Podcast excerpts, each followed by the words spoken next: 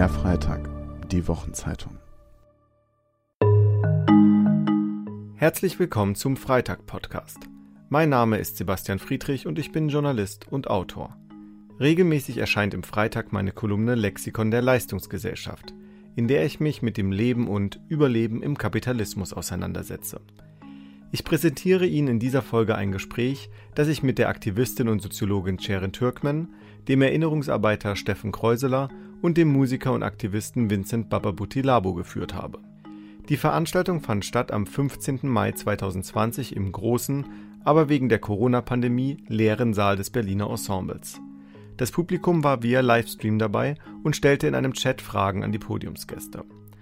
Die Veranstaltung war die dritte Folge der Reihe Bündnisse bilden, eine Reihe, die ich auf Initiative des Berliner Ensembles und in Zusammenarbeit mit Sibylle Waschung und Tobias Kluge kuratiere. Die Reihe fragt nach den Grundzügen eines linken politischen Projekts, das dem Aufstieg der Rechten einerseits und dem neoliberalen Hier und Jetzt andererseits etwas entgegensetzt. Was sind die Themen, was sind die Ziele des linken Projekts, welche Bündnisse sind gefragt?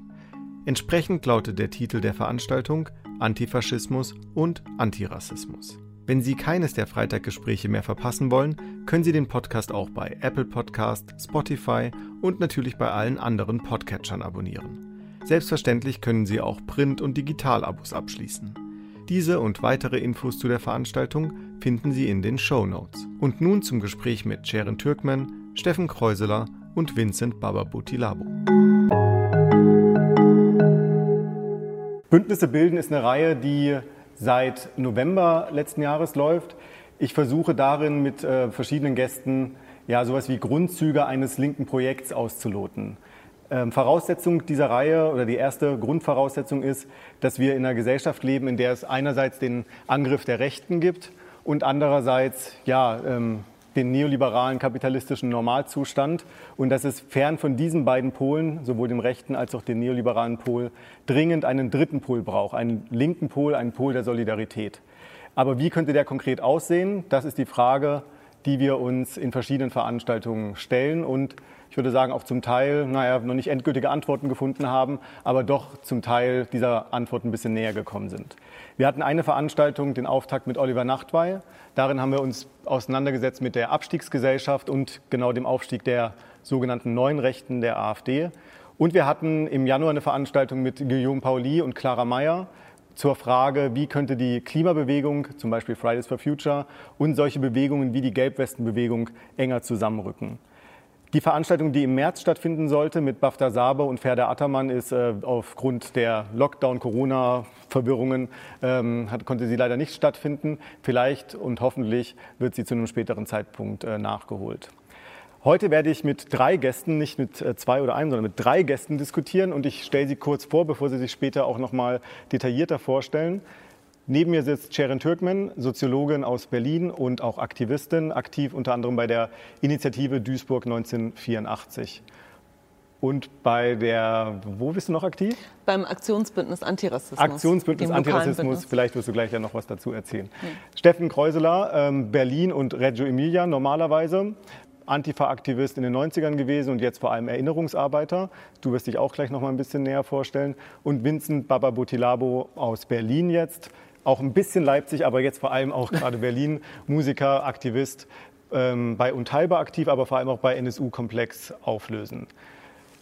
Mit diesen beiden, mit diesen drei Gästen werde ich äh, gleich über Antifaschismus, Antirassismus sprechen. Wir werden natürlich heute auch über ähm, die ja, Problematik sprechen, wie Antifaschismus und Antirassismus in Zeiten des äh, Corona-Ausnahmezustands möglich ist. Nach diesem Block werden wir uns der Frage widmen, wie Antirassismus und Antifaschismus ja enger zusammenrücken können, wie sie vielleicht auch historisch schon mal ähm, enger miteinander verbunden waren, um dann im dritten Schritt darüber zu sprechen, wie Antifaschismus und Antirassismus, egal ob jetzt als gemeinsames Feld oder als zwei getrennte Felder, äh, sich in Bezug setzen können zu einem übergeordneten linken Projekt. Kurz auch zu den Spielregeln. Es soll natürlich, auch wenn, jetzt, auch wenn wir jetzt hier so ziemlich alleine sitzen, bis auf äh, noch ähm, vier weitere Menschen, die uns freundlicherweise unterstützen, äh, wollen wir trotzdem in irgendeiner Weise ins Gespräch kommen mit Ihnen da draußen. Und das werden wir wahnsinnig interaktiv gestalten, indem ich eine imaginäre Regieanweisung nachher kriege mit den Fragen, die in den Chats gestellt wurden. Ich werde das nach jedem Themenblock ähm, abfragen, ob es da gerade aktuelle Fragen gibt. Und so werden wir, auch wenn wir uns auch wenn wir physisch distanziert sein müssen, werden wir doch versuchen, diskursiv ein bisschen aneinander zu rücken und auch miteinander ins Gespräch zu kommen.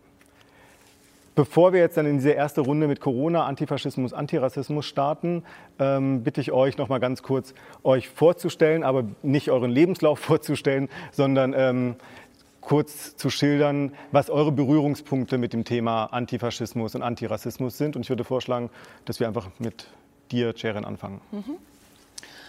Ähm, meine Berührungspunkte mit der Thematik sind ähm, historisch sozusagen. äh, einmal ähm, in den 90ern begründet, insbesondere auch in den Pogromen der 90er Jahre, weil ich äh, zu dem Zeitpunkt ähm, gerade pubertierend, ich bin Anfang 80 geboren und ähm, während der Pogrome war ich 11, 12, 13 Jahre alt und zu dem Zeitpunkt ähm, haben wir als Migrantinnen in Westdeutschland, wo ich geboren und aufgewachsen bin, ähm, eigentlich sehr deutlich zu spüren bekommen, ähm, was es bedeutet, vom Rassismus betroffen zu sein an der Stelle, und zwar vom strukturellen Rassismus, was Marginalisierung, sozialen Ausschluss, Überausbeutung, ähm, Entrechtung äh, bedeutet, aber auch auf der anderen Seite von rassistischer, rechter, neonazistischer, in dem Fall Gewalt.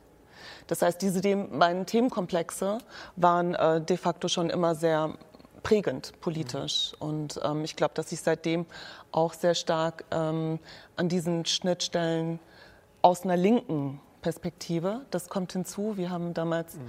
in der Sozialisation ähm, sehr stark auch ähm, als linke Migrantinnen sozusagen versucht, äh, auf die Themenfelder Antworten zu finden und uns zu organisieren. Und seitdem hat sich das durchgezogen. Zurzeit bin ich ähm, aktiv in äh, zwei Initiativen, also in einer Initiative, in der Initiative Duisburg 1984 wie du schon gesagt hast, in der Initiative versuchen wir einen ähm, nicht aufgeklärten und tatsächlich vergessenen Brandanschlag 1984 in Duisburg gemeinsam mit den Betroffenen und den Angehörigen und den Opfern von damals ähm, aufzuklären, aufzuarbeiten.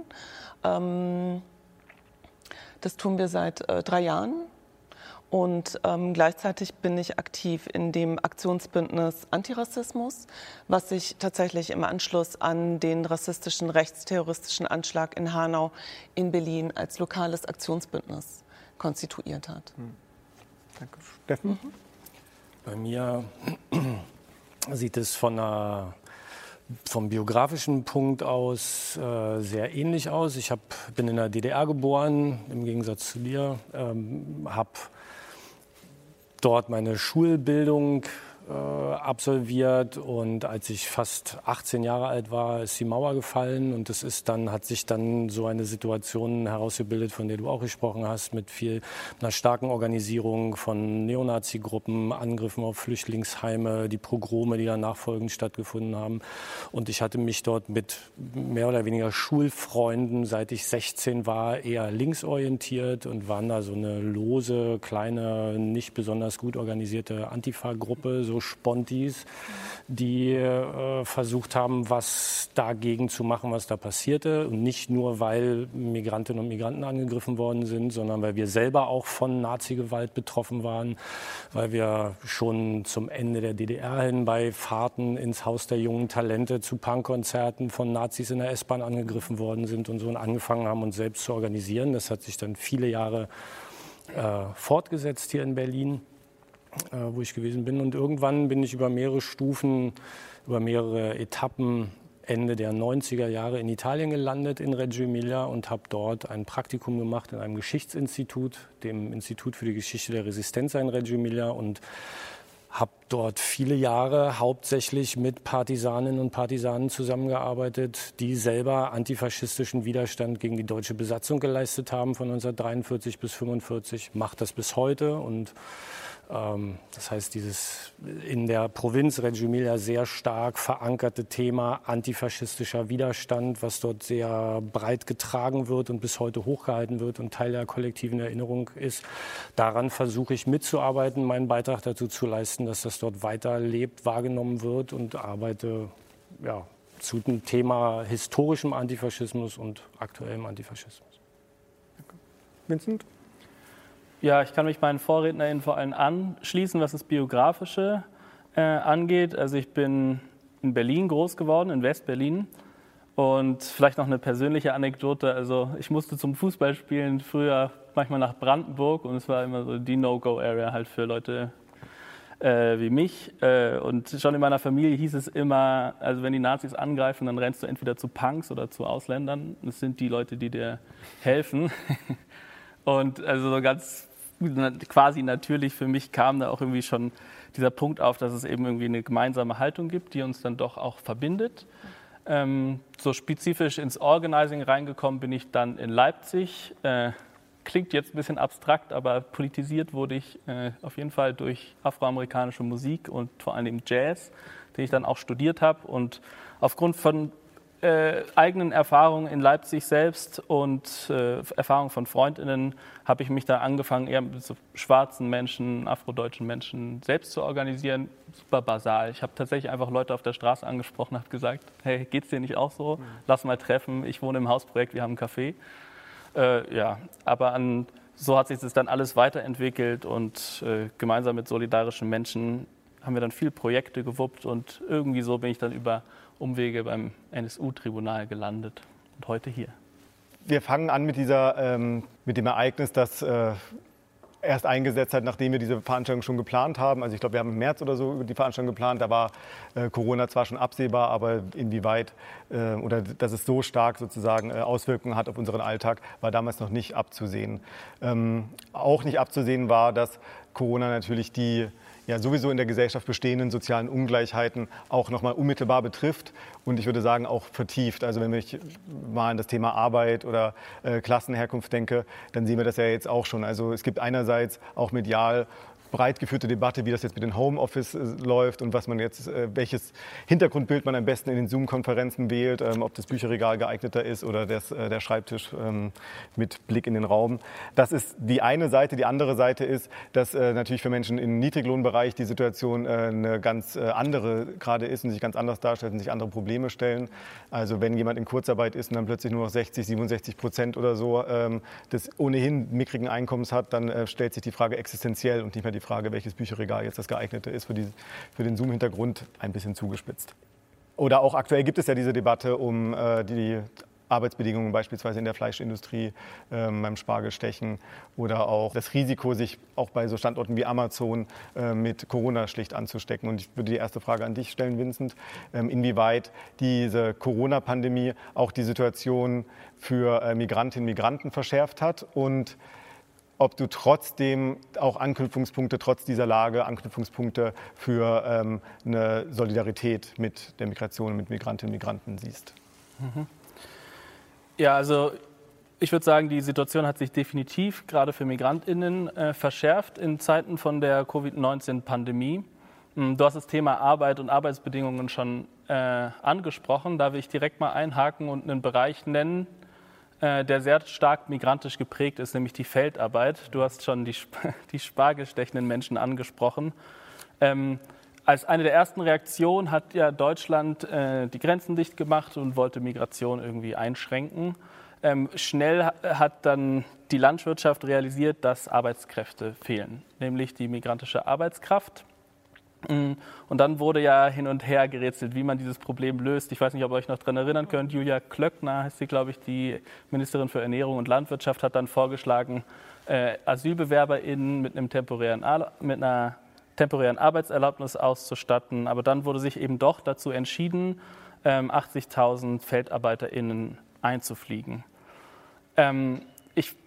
Äh, weiß nicht, wie ihr es seht, aber aus meiner Perspektive hat es wirklich nochmal wie mit einer Lupe drauf gezeigt, wie prekär die Arbeitsbedingungen von FeldarbeiterInnen sind und wie sich da verschiedene Sachen tatsächlich äh, verschränken. Also wie ich schon erwähnt habe, waren es 80.000. Aber was oft irgendwie hinten untergekippt ist, ähm, ist, dass beispielsweise die Menschen, die hergeholt wurden, drei, bis zu 300 Euro selber zahlen müssten, mussten für die Flüge, viele Abgaben hatten, weil sie äh, die Ernährung über den Bauern oder die Bäuerin, wo sie arbeiten mussten, organisieren äh, mussten, weil sie eben nicht selber rausgehen konnten, um einkaufen zu gehen. Es gab keine Desinfektionsmittel, keine Masken und auch das physische Distancing konnte nicht eingehalten werden, weil die Leute sehr prekär untergebracht worden sind. Ähm, Du hast auch Solidarität angesprochen. Äh, ich selber bin im Kontakt mit, der, mit Menschen von der Saisoneri-Kampagne, die Feldarbeiter in, in Österreich beraten. Und die haben mir immer wieder erzählt, dass es jetzt gerade sehr schwierig ist, Solidarität auszuüben, weil sie eben nicht mehr auf die Felder gehen können, um die Arbeit zu machen, die sie machen, nämlich die Leute aufzuklären über ihre Arbeitsrechte, die Leute zu vernetzen, damit sie sich organisieren können. Ähm, ein weiteres Beispiel, was ich nennen möchte, was jetzt nicht so sehr in den Bereich Arbeit reinfällt, ist Hanau. Also es ist ja knapp drei Monate erst her, dass wir irgendwie einen weiteren unglaublich grausamen rassistischen Terrorangriff in Hanau erlebt haben, am 19. Februar. Und die Aktivistinnen dort vor Ort, die mit Betroffenen gerade arbeiten, sagen auch, hey, wir können alles andere machen als Social Distancing. Wir brauchen uns gerade. Hier wurden Leute traumatisiert, hier müssen wir füreinander da sein. Und also beispielsweise die Menschen von der Initiative 19. Februar haben einen Raum eingerichtet in Hanau, einen Raum der Begegnung, einen Raum, der gegen das Vergessen ähm, kämpfen möchte. Und hier ist, glaube ich, auch schon ganz konkret Solidarität möglich, nämlich man muss nicht physisch anwesend sein, man kann diese Initiative zum Beispiel finanziell unterstützen über ihre Spendenkampagne. Ja. Die nächste Frage geht an Steffen. Ähm, Corona hat ja auch für eure Erinnerungsarbeit, äh, also berührt sie unmittelbar. Wir haben jetzt 75 Jahre äh, Befreiung in Italien im April, in äh, Deutschland 8. bzw. 9. Mai und 75 Jahre ist natürlich klar, das ist ein, ja, also eigentlich unter normalen Bedingungen wären das wahrscheinlich einer eurer Höhepunkte gewesen in den letzten Jahren, diese Erinnerungen, zumal 75 Jahre wahrscheinlich ja das letzte wirklich große Jubiläum ist, bei dem noch äh, die letzten Zeitzeuginnen und Zeitzeugen und so sprechen können. Nun weiß ich, äh, dass ihr viele Bildungsreisen macht. Ich habe auch schon mal an wirklich einer wundervollen Partisanenwanderung teilgenommen, die ihr organisiert habt, die jetzt im April nicht stattfinden konnte. Ähm, wie ist Erinnerungsarbeit, Gedenkarbeit möglich in Zeiten des Ausnahmezustands, in der die Erinnerungsorte teilweise geschlossen sind, in der solche Bildungsreisen natürlich nicht stattfinden können? Wie sieht die Situation da für euch gerade aus? De facto ist unsere Arbeit unmöglich. Das, was wir normalerweise tun, was wir gelernt haben zu tun, was wir seit vielen Jahren mittlerweile machen und ich glaube auch sehr erfolgreich machen, sowohl für interessierte Menschen aus Italien als auch aus dem deutschsprachigen Raum, ist von einem Tag auf den anderen unmöglich geworden. Wir müssten komplett neu lernen, äh, Dinge zu vermitteln, Räume zu schaffen, in denen man sich mit den Themen, die wir normalerweise bearbeiten, auseinandersetzen kann. Das ging nicht, weil wir haben bisher Bildungsreisen gemacht, Seminare in Schulen, haben Gedenkstättenreisen organisiert. Davon haben wir für italienische Schulen, für Vereine, für Städte, Gemeinden. Davon haben wir seit 23. Februar, seit dem ersten Dekret in Italien, was Schülerreisen verboten hat, über 40 storniert und zurückgebaut und hätten normalerweise weiß nicht, weit über 1500 Menschen in Europa bewegt und werden mit denen zu Themen Nationalsozialismus, Widerstand etc. durch die Gegend gefahren. Das ging nicht. Und so gingen auch die Aktivitäten zum 75. Jahrestag der Befreiung nicht, der, wie du schon gesagt hast, das große letzte äh, Erinnerungsevent zur Resistenza gewesen wäre, bei der es möglich gewesen wäre, nochmal mit ehemaligen Kämpferinnen und Kämpfern aus diesen Bewegungen zusammen zu feiern. Da wollten wir in Reggio Emilia eigentlich mit den Schülerinnen und Schülern, die an unserem größten Projekt einer jährlich stattfindenden Gedenkstättenreise, die knapp 1200 Schülerinnen und Schüler aus der Provinz bewegt, die dieses Jahr in Berlin gewesen ist, mit denen wollten wir eigentlich einen großen Sternmarsch machen auf den Wegen der Partisanenbrigaden Soldaten, die aus den Bergen und aus der Po-Ebene in die Stadt Reggio Emilia kommen, so wie früher mit verschiedenen Geschichtspunkten. und dann Zeitzeugengesprächen. Das ging alles nicht. Und was dann im Endeffekt passiert ist, ist so ein bisschen Internetarbeit, ein bisschen Facebook, ein paar alte Sachen aus dem Archiv holen und ganz, ganz in reduziertem Maße in den Städten und Gemeinden, in den 42 Städten und Gemeinden zumindest in der Provinz Reggio Emilia, sind dann der Bürgermeister oder die Bürgermeisterin mit zwei, drei Leuten ans örtliche Denkmal gegangen, haben ein Foto geschossen. Ähm, das war's. Aber die, unsere eigentliche Arbeit ist aktuell nicht möglich und wir wissen auch nicht genau, wie wir da in Zukunft mit umgehen werden, zumal es auch nicht möglich ist, mit dieser Arbeit gerade das für alle notwendige Geld zum Überleben zu verdienen, weil viele von uns sind freiberuflich tätig. Das Institut kann sich nicht leisten, Leute anzustellen. Von daher müssen wir gerade ein bisschen überlegen, ein bisschen durchatmen und darauf warten, dass wir Ideen finden, wie wir das weiter fortführen können. Mhm. Gerade. Und vermutlich auch hoffen, dass die Reisen bald wieder stattfinden können und dass es keine zweite Welle oder so gibt. Ja, das hängt so von ziemlich vielen Faktoren Ein paar Faktoren ab, ja. hängt das mal ab. Ja. Unter anderem, ob in Italien die Schule wieder losgeht, weil vor September wird das nicht passieren. Sharon, ähm, Vincent hat es schon angesprochen, die Hanau und ähm, auch die Auseinandersetzung mit Hanau. Infolge des ähm, Anschlags am 19. Februar hat sich dann unter anderem eben das Aktionsbündnis gegründet.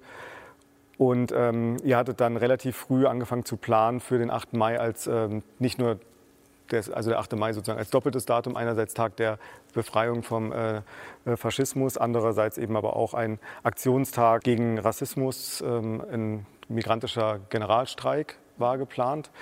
Nun hat die Corona-Pandemie und die Auseinandersetzung damit, die Krise, der Ausnahmezustand, ja auch diesen Aktionstag und diesen Generalstreik ja äh, doch sehr stark äh, beeinflusst und berührt. Ihr habt trotzdem euch dafür entschieden, an diesem Aktionstag festzuhalten. Würdest du sagen, dass es trotzdem für euch erfolgreich war oder möglich war, trotz Ausnahmezustand auf ähm, ja, militanten Rassismus, Alltagsrassismus, institutionellen Rassismus und ähm, Faschismus in Deutschland ähm, hinzuweisen und das sichtbar zu machen? Ja, ähm, erfolgreich oder nicht erfolgreich ist natürlich erstmal eine schwierige Frage. Ähm, das wird sich äh, langfristig zeigen, weil an dem Tag ja Versprechen gegeben wurden. Versprechen tatsächlich gegen die rassistischen Zustände nach dem letzten Attentat, nach dem letzten rassistischen, rechten, ähm, rechtsterroristischen Attentat in Hanau tatsächlich in ähm, sehr viel ja, organisiertere, sehr viel breitere, sehr viel konsequentere Organisierung zu gehen. Ähm, also an dem Tag wurde ein Versprechen ähm, gegeben, noch einmal gegeben, nachdem auf der zentralen Kundgebung, Trauerkundgebung in Hanau, zwei, drei Tage nach dem Anschlag, ähm, das Versprechen dort von allen die Anwesenden de facto äh, gegeben worden ist. Und zwar äh, den Betroffenen in Hanau, den Angehörigen, aber auch allen Betroffenen rassistischer, rechter, antisemitischer Gewalt. Und ähm, Vincent hat es ja gerade schon angesprochen. Es ist so, dass ähm, aktuell wir ja auch mit einer Widersprüchlichkeit zu tun haben. Also die Betroffenen haben mehr denn je das Bedürfnis und auch Aktivistinnen und Aktivisten, die ja von Hanau total getriggert sind. Ähm, also das Bedürfnis ist mehr denn je vorhanden, tatsächlich zusammenzukommen, zu diskutieren, etwas zu tun, über Selbstschutz zu reden, weil sich in der Corona-Pandemie auch die Angriffe, die rechten Angriffe rasant so gesteigert haben. Ähm, dementsprechend gibt es auch das reale Bedürfnis, über Selbstschutz zu sprechen und auch neue Organisierungsweisen gegen rechts. Und dementsprechend ist die Dringlichkeit größer, geworden, auch für die Betroffenen sozusagen Solidarität zu erfahren. Aber gleichzeitig haben wir, sind wir an der Stelle sozusagen überhaupt nicht mehr handlungsfähig. Und die Handlungsfelder, die uns offen standen, und zwar nach der lockeren, Lockerung der Lockdown-Phase, sozusagen unter strengen Sicherheitsvorkehrungen, eine Kundgebung mit 50 Anwesenden zu ähm, live, also offline äh, zu haben, äh, die war sehr wichtig für uns. Und deswegen äh, haben wir als Aktionsbündnis Antirassismus, das sich auch sofort im Anschluss, in, ähm, im Anschluss an das Attentat in Hanau gegründet hat ähm, und worunter sehr viele äh, lokale, aber auch bundesweite Institutionen, äh, nicht Institutionen, sondern Initiativen, Gruppen, Selbstorganisationen ähm, fallen. Wir haben entschieden, dass wir diese Kundgebung machen möchten. Parallel zu der Veranstaltung hat es von lokalen ähm, sehr neu entstandenen, tatsächlich sehr spontanistisch zusammengewachsenen ähm, oder jetzt gerade zusammenwachsenden Migrantifa-Gruppen Aktionen gegeben. Die haben am ganzen oder über den ganzen Tag äh, verteilt hin Aktionen ähm, auf der Arche, also auf der Spree, auf einem Schiff äh, veranstaltet, Redebeiträge online gestreamt. Und genauso haben wir versucht, die Kundgebung ähm, verfügbar zu machen, online im Netz. Und ich glaube, was uns auf jeden Fall gelungen ist, ist nochmal deutlich zu machen, dass wir beobachten, was passiert, dass wir sehr wohl beobachten, wie sich Rechte jetzt in der Corona-Pandemie versuchen neu zu organisieren und dass wir aber auch versuchen werden, uns selbst zu schützen und einen neuen äh, migrantifaschistischen oder antifaschistisch, antirassistisch migrantischen ähm, ja, Kampf sozusagen ähm, in Deutschland äh, zu führen. Und ähm, der Tag, der 8. Mai, war an der Stelle sehr wichtig für uns weil es eben der Tag der Befreiung ist. Nazi-Deutschland ist an dem Tag ähm, in die Knie gezwungen worden, hat kapituliert und deswegen ist es ein Tag, an dem wir gedenken. Und es ist aber auch ein Tag, an dem wir sozusagen nicht ähm, feiern können, weil wir noch konfrontiert sind mit, dem, mit der Trauer und dem Schmerz, den wir spüren aufgrund von Hanau.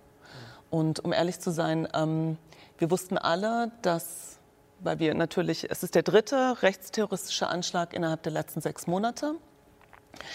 Ähm, erst vor ein paar Tagen haben die unabhängigen Opferberatungsstellen eine Bundespressekonferenz gehalten, auf der sie die neuesten äh, Zahlen, die Monitoring-Ergebnisse präsentiert haben. Den können wir entnehmen, dass wir 2019 täglich bis zu fünf Angriffe rechte Angriffe auf Menschen hatten, teilweise schwere körperverletzende Angriffe. Drei Tote sind zu beklagen. Und ähm, von diesen Fällen sind ähm, zwei Drittel Übergriffe auf Migrantinnen und Migranten. Also sie sind rassistisch ähm, motiviert. Eine weitere große Gruppe sind politische Gegnerinnen von Nazis, also Antifaschistinnen und Antifaschisten, Punks etc. Und ähm, dementsprechend sehen wir auch an der Stelle die Dringlichkeit, etwas zu tun. Deswegen war der 8. Mai, wenn du so möchtest, erfolgreich, weil wir sind zusammengekommen und haben klare Forderungen auch gestellt. Die Entnazifizierung ist nicht vollendet. Wir gedenken der Befreiung, allerdings nehmen wir diesen, das Gedenken auch als Mahnung für die Jetztzeit, um sozusagen viel stärker in Unabhängigkeit von äh, staatlichen Sicherheitsbehörden, weil wir wissen, da passiert nichts, da kommt nichts. Äh, sie schützen nicht die Betroffenen, sie schützen Rechte, sie schützen auch Täterinnen, sie sind verstrickt, äh, ob vom Verfassungsschutz angefangen über die Polizei bis hin zu den Ermittlungsbehörden. Und dementsprechend ist sozusagen ähm, alles auf Selbstschutz und auf Selbstverteidigung und neue Formen von antifaschistisch, migrantischen, antirassistischen Koalitionen hin fokussiert in Zukunft, denke ich. Ich frage jetzt mal ähm, meine Regie, ob es äh, schon Fragen äh, gibt. Und es gibt äh, drei Fragen. Ähm, eine Frage an alle, die be betrifft nochmal den Begriff der Solidarität, der in dieser Reihe immer auch mal wieder fällt und berührt die Frage, ob Solidarität unter Bedingungen von äh, physischer Distanz ähm, erschwert ist. Also ist Solidarität sozusagen vor allem in der persönlichen Begegnung möglich, ähm, in dem Zusammenkommen? Oder gibt es auch äh, Möglichkeiten, trotz physischer Distanz Solidarität zu üben, Solidarität zu leben, Solidarität herzustellen? Ihr müsst jetzt auch nicht alle unbedingt was dazu sagen, aber ähm, ist, glaube ich, ja, also eine, eine, sehr relevante, aber auch sehr große Frage natürlich. Und dann nochmal ähm, Frage an Vincent speziell. Du hast ja von den ähm, Feldarbeiterinnen und Feldarbeitern gesprochen. Welche Rolle spielt da Gewerkschaft? Also sind sie gewerkschaftlich organisiert oder gibt es Potenziale der gewerkschaftlichen Organisierung? Es gibt ja zum Beispiel auch vom DGB die faire Mobilität, die, glaube ich, zum Teil dort äh, mit berät. Also genau, das könntest du vielleicht noch mit aufgreifen. Und damit zusammenhängt auch die dritte Frage, wenn ich sie richtig verstanden habe, inwieweit ähm, eine mangelnde digitale Ausstattung von äh, beispielsweise Migrantinnen und Migranten es erschwert oder verhindert, dass sich Bündnisse überhaupt bilden können. Das kann man ja vielleicht, äh, kannst du ja vielleicht, Vincent, im Zusammenhang auch mit dieser ähm, Frage nach gewerkschaftlicher Organisierung ähm, vielleicht beantworten. Also ist vielleicht da auch eine mangelnde digitale Ausstattung ähm, erschwerend, um sich auch zu, äh, zusammenzutun, zu kämpfen, beispielsweise gegen die Arbeitsbedingungen. Ich würde vorschlagen, dass Vincent anfängt und äh, wenn ihr was sagen wollt, einspringen wollt, könnt ihr euch ja einfach bei mir so per Handzeichen melden und ich habe das dann auf dem Schirm. Ja, große Fragen. Ihr springt mir beiseite, wenn ich mich verhaspel. Aber ja, Gewerkschaften spielen tatsächlich äh, meines Wissens eine große Rolle, gerade ich habe ja vorhin schon die Saisonnieri-Kampagne aus Österreich angesprochen, was so Aufklärungsarbeit äh, angeht. Also die Menschen, die in der Saisonarbeit tätig sind, über ihre Rechte aufzuklären. Du hast äh, faire Mobilität schon erwähnt. Ähm, es gibt zum Beispiel in Berlin ähm, auch noch die Gruppe Berliner Beratungszentrum für Migration und gute Arbeit heißen die, die eben genau das machen. Also sie machen wirklich sehr wertvolle, sehr unterstützenswerte Arbeit ich weiß nur, dass Gewerkschaften sich lange, glaube ich, ein bisschen schwer getan ha haben, gerade in Bezug auf dieses Arbeitsfeld, weil äh, Saisonarbeit bedeutet halt eben auch so einen gewissen zeitlichen Rahmen. Also Menschen kommen und gehen, wenn die Erntesaison vorbei ist, auch wieder. Ähm, das heißt, es ist für manche schwer, ähm, bleibende Strukturen aufzubauen. Und äh, eine Freundin von mir, die eben ähm, bei BEMA Berlin, also diesem Berliner Beratungszentrum für Migration und gute Arbeit, aktiv ist, hat äh, sagte mir noch, dass es tatsächlich auch noch ein äh, Problem gibt mit einfach Mehrsprachigkeit, also dem, ich glaube, ersten Migrationsphänomen überhaupt. Mhm. Ähm, ich glaube, das ist was, was Gewerkschaften lange nicht auf dem Schirm hatten. In der, bei der Saisonnieri-Kampagne ist es so, dass sie beispielsweise Gewerkschaftsmitglieder akquirieren, die in, in Österreich leben, aber die zweisprachig sind mhm. und finanzieren tatsächlich sogar auch äh, Sprachkurse. Ähm, in Bezug auf BEMA, also diese Berliner Organisation, bin ich mir da nicht ganz sicher, aber ich glaube, dass die da gerade sehr äh, viel am Machen sind. Es gibt ja auch noch Initiativen, so selbstorganisierte Initiativen, die teilweise aus auch antirassistischen Zusammenhängen kommen oder auch aus äh, Erwerbslosenbewegung.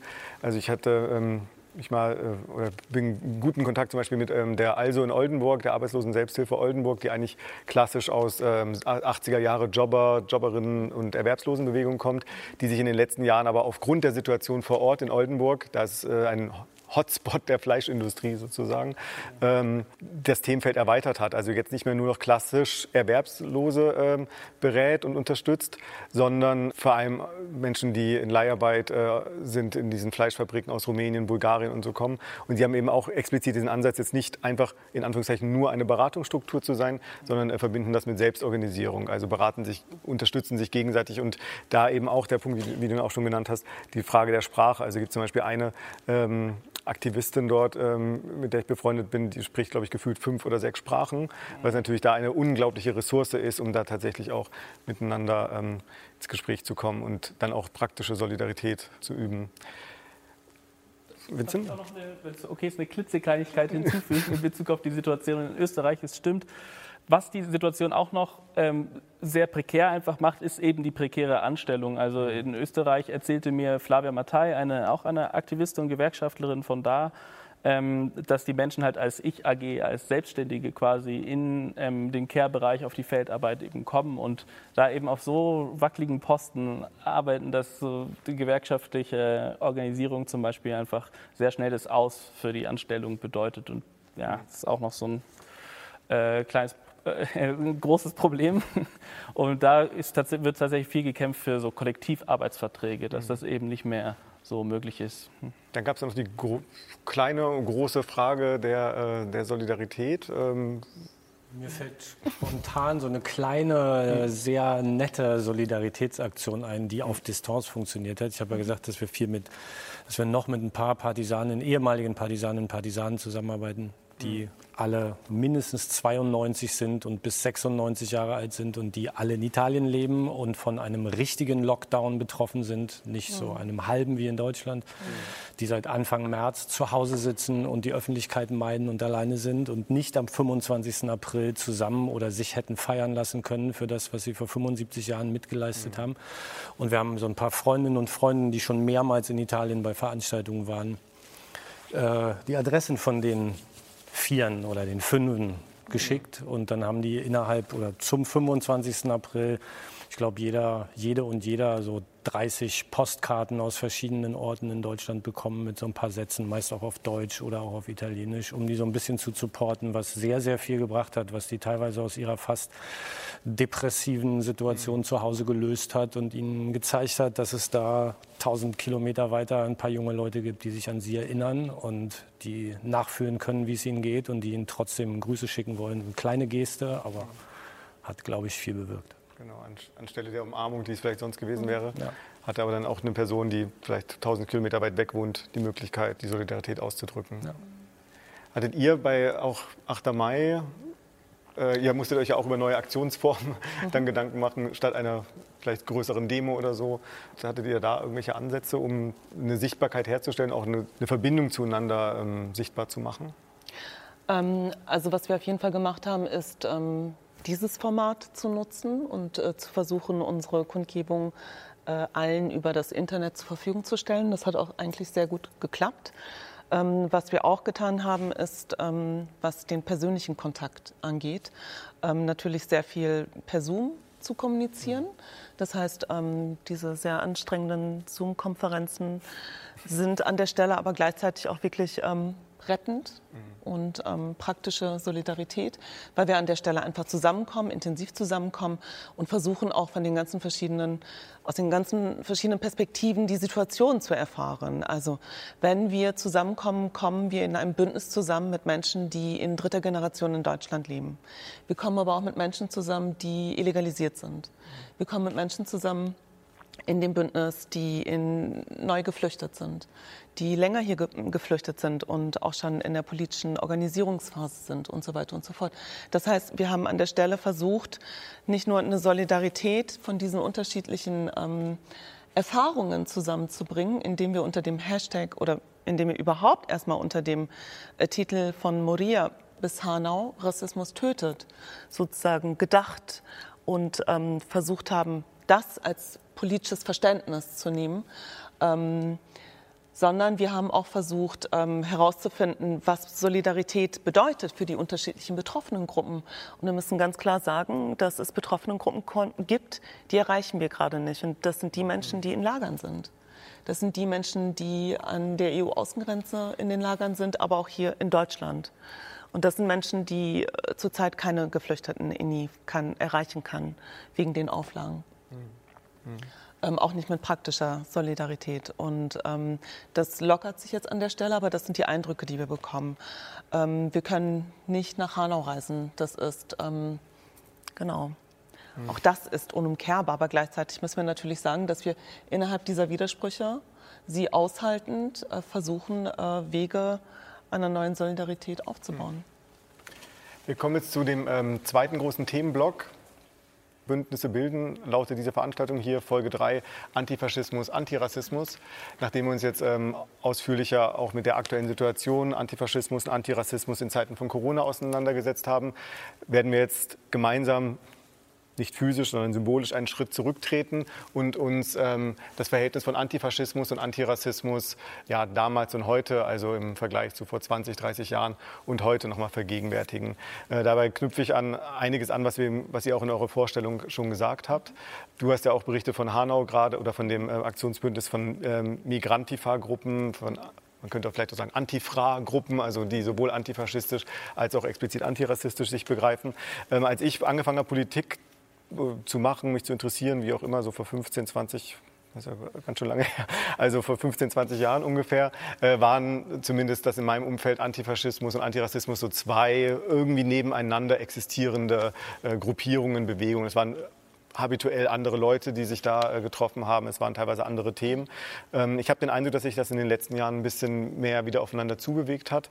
Sharon, du hast dich auch, äh, hast ja auch schon geschildert, dass du dich in den 90ern vor allem so politisiert hast und ähm, mich würde mal interessieren, nochmal dein Blick, ähm, welche Stellenwert und Rolle Antifaschismus auch in migrantischer äh, Selbstorganisierung in den 90ern, vielleicht auch 80ern gespielt hat. Mm, also Migration bedeutet ja auch, dass politische politische Aktivistinnen und Aktivisten in die Migration gehen.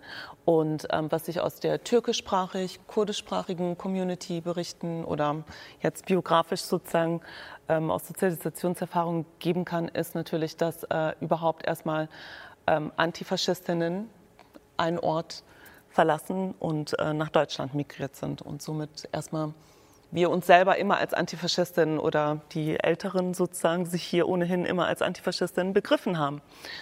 So, das heißt, dass ähm, vielleicht der andere Blick, der in Anführungsstrichen äh, Sollen wir Biodeutsch sagen? Worauf wollen wir uns heute einigen? Was du sagen möchtest, du bist frei in der Wortwahl. Ich bin da immer. Vielleicht der deutsch-deutsche antifaschistische Blick hat an der Stelle vielleicht erstmal eine MSO gesehen, eine migrantische Selbstorganisation oder eine Antirassistin, einen Antirassisten ähm, oder einen Sozialisten, Sozialisten, Kommunisten. Aber äh, diese Menschen haben sich immer auch gleichzeitig parallel als Antifaschistinnen begriffen, weil sie eben Antifaschistinnen waren, antifaschistische Kämpfe geführt haben, weswegen sie meistens gezwungen wurden zu migrieren. Ähm, oder sie haben hier halt diese antifaschistischen Kämpfe weitergeführt. Und zwar auch nicht nur gegen deutsche Nazis, sondern auch gegen türkische Nazis. Also ich möchte an die 80er erinnern.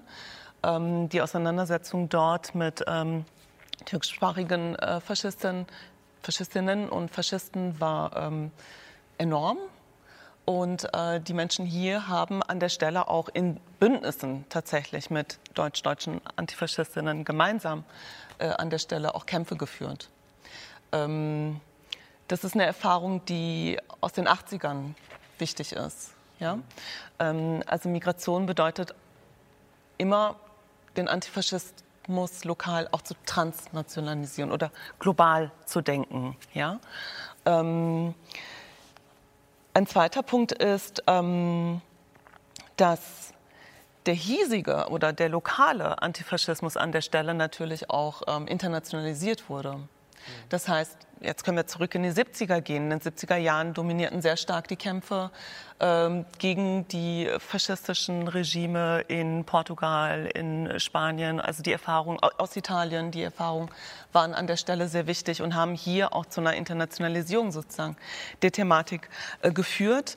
Und ähm, Genau, das ist die Erfahrung aus den 70ern. Und ich glaube, was dann äh, wichtig wurde in den ähm, in den 90ern nach der Wiedervereinigung war einfach, dass diese Kämpfe sich ähm, aus der migrantischen Perspektive noch mal radikaler zusammenfinden mussten, also auch in anderen Organisationsformen, wie sie in den 80er Jahren dominant waren. Also wenn wir in die 80er gucken, waren es hauptsächlich klassische linke äh, migrantische Vereine, die ähm, auch Antifaschismus und zwar auch tatsächlich ähm, antifaschistische Politik in den Vereinen betrieben haben. Aber es waren hauptsächlich linke Vereine.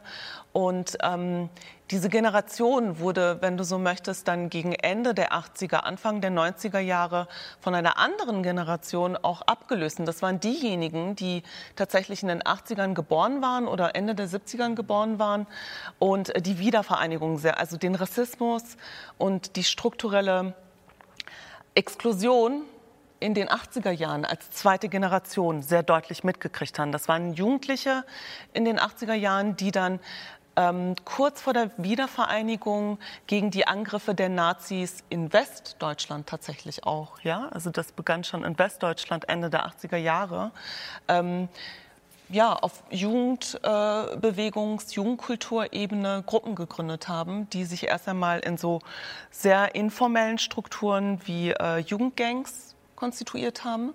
Äh, die waren per se auch jetzt nicht als links zu verstehen, aber in einer bestimmten Politisierungsphase und durch die Zunahme der Angriffe auf die Kieze, die Stadtteile, die Läden und bestimmte Clubs sozusagen von Jugendlichen von rechts haben sich ähm, zwei Bewegungen an der Stelle zusammengefunden. Und zwar die ähm, türkischsprachige antifaschistische Bewegung mit diesen Gangs. Und ähm, an der Stelle es gibt so einen Gründungsmythos, den muss man gar nicht wiedergeben, aber es gibt an der Stelle die historische Erfahrung sozusagen der Antifa-Genschläg die an der Stelle auch sehr intensiv mit den autonomen Antifa-Gruppen, zum Beispiel eben in West-Berlin, zusammengearbeitet haben. Ähm, die Gruppen haben große Repressionen dann Anfang der 90er erfahren, weswegen sie sich und ja, es war eine informelle Struktur. Sie konnten sich nicht formalisieren. Sie konnten auch äh, keine beständige Organisationsform weiterentwickeln, weshalb sie sich auch teilweise aufgelöst haben. Aber der Antifaschismus äh, dort in den migrantischen Zusammenhängen war eben immer verbunden mit dem Antirassismus. Also die Kämpfe zum Beispiel, das finde ich sehr interessant. Ähm, die Kämpfe haben sich ähm, nicht nur im Kampf gegen Nazis ausgedrückt, sondern auch eindeutig im Kampf für das Wahlrecht. Mhm. Also in den Demonstrationen Anfang der 90er Jahre haben die Antifa oder die Antifa-Genschläg-Gruppen die großen Demonstrationen gegen die, ähm, ja, gegen die Rechten ähm, an den partizipiert, haben aber versucht, eine migrantische Perspektive auf die Demos zu entwickeln, indem sie in den eigenen Kiezen, die ja diese Jugendgangs damals geschützt haben, ja, ähm, indem sie einfach auf die Straße gegangen sind, teilweise, und gesagt haben, ja, Nazis, kommt her, wir sind hier, wir werden uns verteidigen äh, und unsere Leute sozusagen schützen. Ähm, genau, indem sie zurück in die Kieze gegangen sind. Also da kamen dann auch die migrantischen Vereine ins Spiel ja, und Informationsveranstaltungen auf Türkisch, auf anderen Sprachen angeboten haben, ähm, Informationen zu Rechten, äh, indem sie über Wehrstrategien, Selbstschutzstrategien diskutiert haben und an der Stelle tatsächlich Community-Arbeit gemacht haben. Mhm. Also versucht haben, den Antifaschismus mit den Jugendlichen zusammen sozusagen in die Communities zu tragen und vor allem im Stadtteil zu diskutieren, der damals nicht so gentrifiziert war wie heute mhm. und dementsprechend auch noch sehr viel migrantischer, sozusagen geschlossen migrantischer, vernachlässigter, auch äh, wenn du so möchtest, ähm, genau, verlassener sozusagen äh, war an der Stelle. Und ähm, genau, und sie haben auf einer Demo, die war 1992, das war nach Mölln, ähm, das Wahlrecht für alle gefordert mhm. und um die Thematik über den Selbstschutz nochmal äh, zu diskutieren und Waffenscheine Genau, das ist in den Medien auch relativ, ähm, ging dann sozusagen rund. Aber Sie wollten sozusagen an der Stelle nochmal deutlich machen, dass Selbstschutz, das war eine Ironie, aber sie hat gewirkt, weil sie deutlich gemacht haben, also entblößt haben, transparent gemacht haben, dass ähm, auch damals schon die Polizei nicht auf der Seite von Migrantinnen und rassifizierten Personen oder Betroffenen rechter Gewalt war. Und das waren die Strategien damals. Oder die Zusammenhänge zwischen migrantischer, antirassistischer und antifaschistischen Ansätzen. Und natürlich, genau, Geflüchtete. Also das Recht auf Asyl, das Recht auf Rechte und ähm, das politische Partizipationsrecht. Das waren die Eckpunkte. Gerade auch Anfang der 90er, weil es ja. ja auch ein großes Thema war. Ja, ähm, Steffen, du hast ja schon ähm, dich geoutet, dass du Anfang der 90er ähm, auch schon politisch aktiv warst in ähm, Antifa-Zusammenhang, wenn du jetzt auch gerade hörst, was, äh, was Sharon schildert, äh, auch von der Antifa Genschlik. Wie war bei euch die Situation ähm, im Ostteil Berlin, also in Ostberlin? In, was, war, was waren so eure Themen, an denen ihr so, oder die euch so hauptsächlich berührt haben, die dazu geführt haben, dass ihr euch antifaschistisch organisiert habt? Also war es vor allem der Selbstschutz ähm, oder spielten auch, spielten auch andere Themen wie zum Beispiel der Antirassismus da ähm, eine, eine, zentrale Rolle? Irgendwie schon, auch wenn wir das nicht so genannt haben. Also das war damals alles ein bisschen komplizierter. Ich war da 17 oder 16, 17, 17,5, als die Mauer gefallen ist. Komme aus dem Osten, da spielte Rassismus keine Rolle. Also zumindest nicht in dem, nicht als Wort, nicht als Struktur. Das, das, das wurde nicht thematisiert, genauso wenig wie es offiziell keine Nazis gab.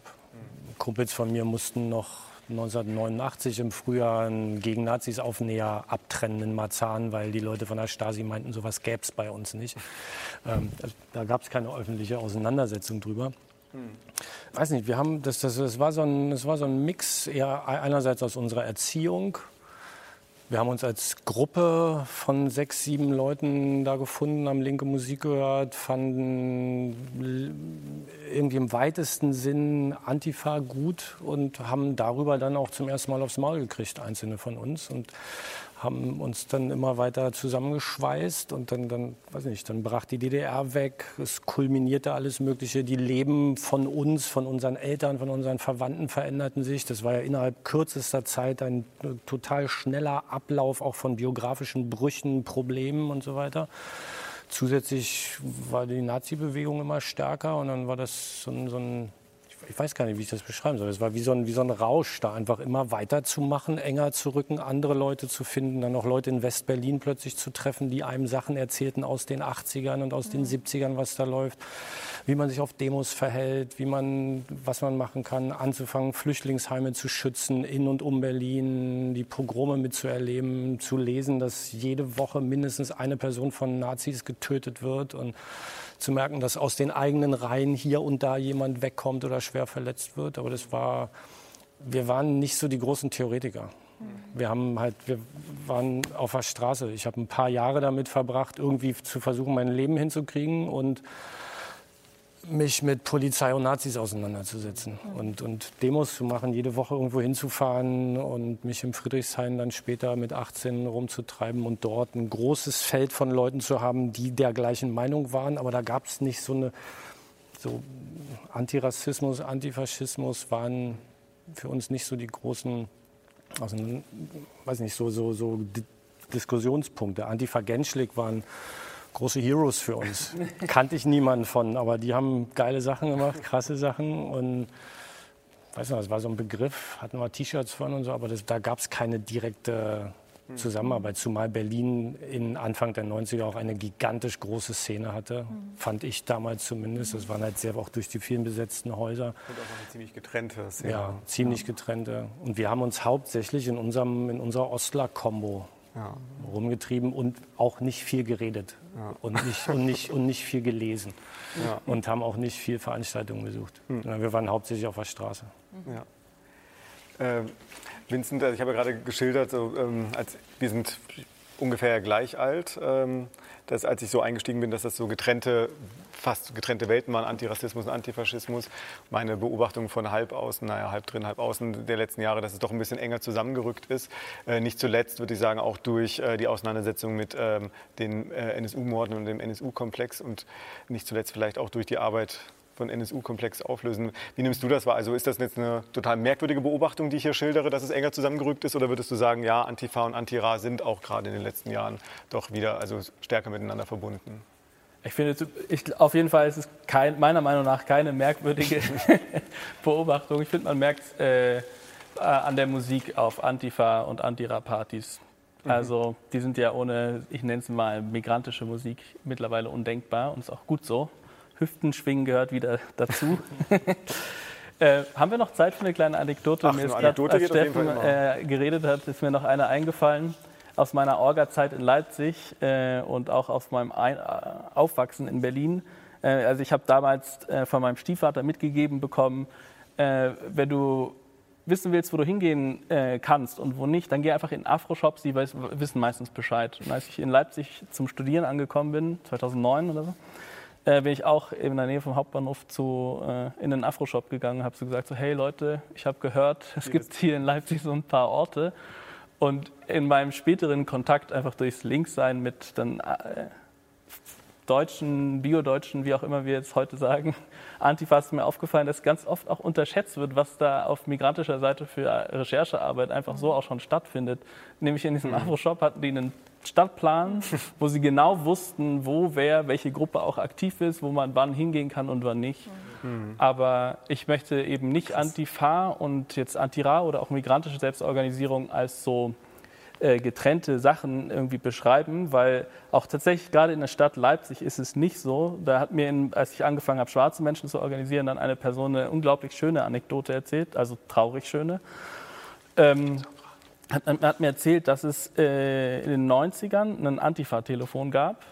Und alle Afros, hat sie mir erzählt, in der Stadt hatten diese Nummer in der Tasche, weil sie alle wussten, wenn wir die Bullen rufen, dann sterben wir erst recht. Also sind sie weggerannt zur nächsten Telefonzelle, haben sich da eingesperrt, haben das Antifa-Telefon angerufen und dann kamen ganz viele äh, dünne Antifas mit Baseballkeulen und haben die rausgeprügelt. Also das ist mal praktische Solidarität auf jeden Fall. Gut, äh, das waren jetzt meine zwei kleinen Anekdoten, ähm, die mir gerade eingefallen sind. Jetzt zum äh, Rewind zum äh, NSU-Komplex.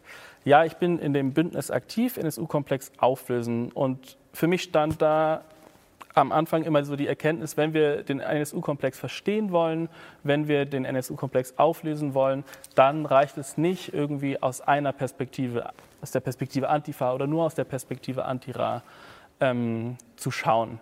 Also Challen hat es echt richtig gut nochmal dargelegt. Es war immer schon von Anfang an klar, zentral, richtungsweisend muss äh, die Perspektive, die Analysen, die Kämpfe und auch die Organisationsform ganz konkret von den Betroffenen irgendwie stehen. Gut, also aber jetzt zu dem Punkt, warum gerade kristallisiert sich das so im NSU-Komplex? Äh, also das Bündnis hat sich ja 2015 gegründet, vier Jahre nach der Selbstenttarnung des NSU. Und ähm, ich war bei der Gründung nicht dabei, aber man erzählte mir, dass damals die Situation folgende war. Alle kannten die Aktion der TäterInnen, der faschistischen mordenden Truppe. Niemand kannte die Perspektiven, Forderungen oder Namen der Betroffenen. Ähm, und da hat sich eben dieses Bündnis gebildet, um Tribunale zu veranstalten, um eben die Perspektiven, Forderungen und so weiter der Betroffenen ins Zentrum zu rücken. Ähm, Gut, also 2011, ich hole noch mal ein bisschen aus. 2011 kam es ja zur Selbstenttarnung des NSUs. Sehr relativ schnell war klar, okay, sie haben neun Menschen umgebracht von 2000 bis 2007. 1999, 2001, 2004 Bombenanschläge äh, verübt in migrantischen Communities. Also FaschistInnen sind unterstützt von dem Netzwerk durchs Land gezogen und haben gemordet. So, das ist der erste Aspekt. Dann der zweite Aspekt. Ähm, Oft wird ja gesprochen von einem Anschlag nach dem Anschlag. Also es gab den konkreten Anschlag und dann durch den institutionellen, strukturellen Rassismus in der deutschen Gesellschaft äh, gab, kam es ja zu einer Täter-Opfer-Umkehr. Also wer wurde verdächtigt? Nicht die Faschistinnen, sondern eben die betroffenen Familien. Also sie wurden wahllos zu Verhören gerufen. Also in den Geschäften von den betroffenen Familien wurden die Kassen geprüft damit äh, in, den, in, der Presse wurde von Dönermorden gesprochen. Also es gab regelrecht eine äh, Hetzkampagne. Das ist der zweite Aspekt der Geschichte. Also der Anschlag nach dem Anschlag steht für den institutionellen und strukturellen Rassismus in der deutschen Gesellschaft. Ähm, die betroffenen Familien waren natürlich nicht nur passive Opfer in dem ganzen Komplex, sondern sind gleich auch nach draußen gegangen. Also 2004, direkt nach dem Anschlag in der Kolbstraße, gab es eine Mahnwache. Es gab ein Solidaritätsstraßenfest. Oder 2006 die große Demo, ähm, nachdem Halid Yozgat in Kassel ähm, ermordet wurde, haben eben Betroffene diese Demonstration kein zehntes Opfer organisiert, wo über 4000 Menschen am, äh, am Start waren. Und sie haben sich auch untereinander schon vernetzt. Also, was ich damit irgendwie illustrieren wollte, ist, es gibt diesen Aspekt, die FaschistInnen, die, das UnterstützerInnen-Netzwerk. Wer sind die? Wo genau wohnen die? Wer hat ihnen die Waffen organisiert und so weiter? Dann gibt es eben diesen zweiten Aspekt, ähm, institutioneller, struktureller Rassismus in Deutschland, der zu den, zu den Anschlägen, nach den Anschlägen geführt hat und eben das Wissen der Betroffenen. Und wir mit dem NSU komplex auflösen, wollten halt diese drei Bereiche zusammenführen. Also Nazis analysieren, wer kann es besser als die Antifa? Ja? Struktureller Rassismus, institutioneller Rassismus, also diese Antira-Perspektive. Und das Ganze sollte sich äh, sollte um die Perspektiven und vor allem das Wissen der Betroffenen organisiert werden. Wir sind hier bei äh, Bündnisse bilden, Folge 3, Antifaschismus, Antirassismus. Und bevor wir in die letzte Fragerunde gehen, in den letzten Themenblock, frage ich nochmal Tobias, ob es Fragen gibt. Das äh, trifft sich ja gut, diese beiden Fragen, äh, die da lauten. Ähm, hat von dem Gründungsmythos gesprochen. Brauchen wir heute, gibt es schon einen neuen Gründungsmythos? Wenn Nein, brauch, bräuchten wir so einen neuen Gründungsmythos, also eines, äh, ein Gründungsmythos für ein linkes Projekt, das sich äh, natürlich explizit antirassistisch und antifaschistisch begreift.